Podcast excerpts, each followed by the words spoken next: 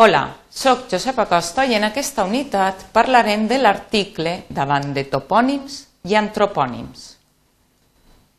Els objectius de la unitat és saber com utilitzar l'article davant dels topònims i antropònims, conèixer l'ús habitual de l'article personal, i identificar en quins casos cal utilitzar l'article i, en, i en quins s'hauria d'ometre davant de topònims i antropònims.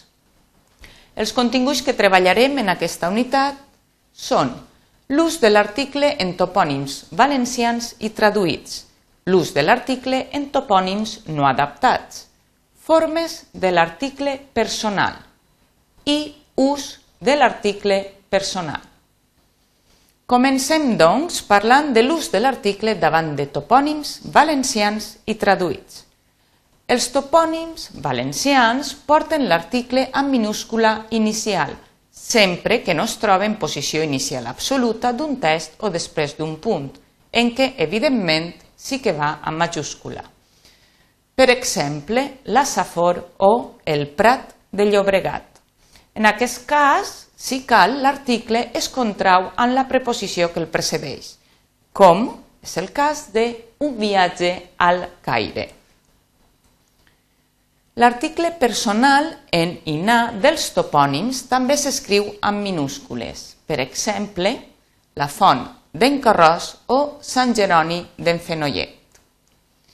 La majoria de noms de països, d'estats i de regions geogràfiques s'usen sense article fora de context, si bé molts l'admeten en un context oracional.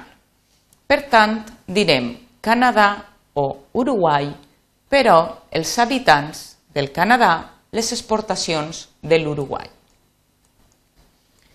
D'altra banda, l'ús de l'article varia segons el país. Hi ha noms de països que semblen exigir-lo sempre, com és el cas de l'Equador o el Perú, mentre que d'altres el rebutgen, com per exemple Anglaterra o Bòsnia. I amb d'altres es tracta d'una tendència en un sentit o un altre o simplement hi ha fluctuació, podem dir Àfrica o l'Àfrica. Pel que fa a l'ús de l'article en topònims no adaptats. Els topònims no adaptats, aquells que no tenen forma valenciana, L'article s'ha d'escriure amb majúscules i, per tant, no s'hi apliquen les normes de contracció. Direm Los Angeles i El Escorial i l'estiu passat farem un viatge a Los Angeles. No farem la contracció.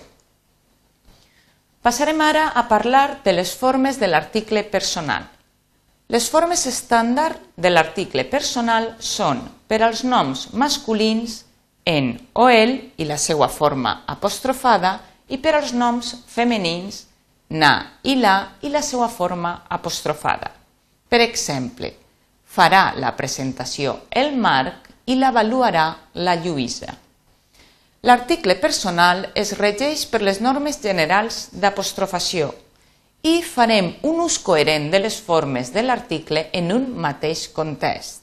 Per això direm en Lluís i na Pilar recullen el premi, millor que el Lluís i na Pilar recullen el premi.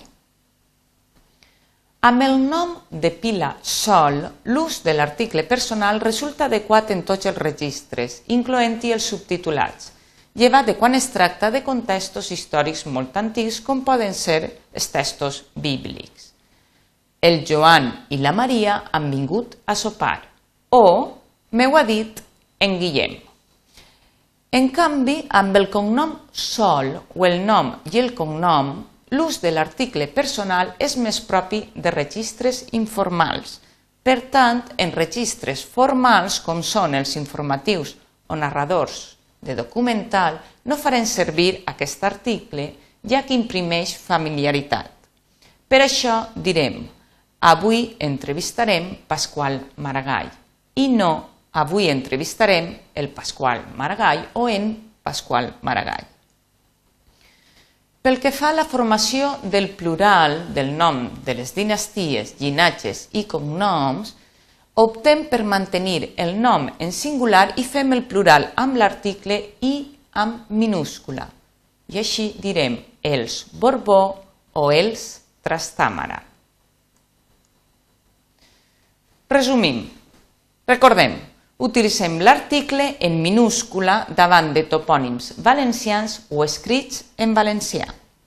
L'ús de l'article en topònims vacila segons països i també depenent del context.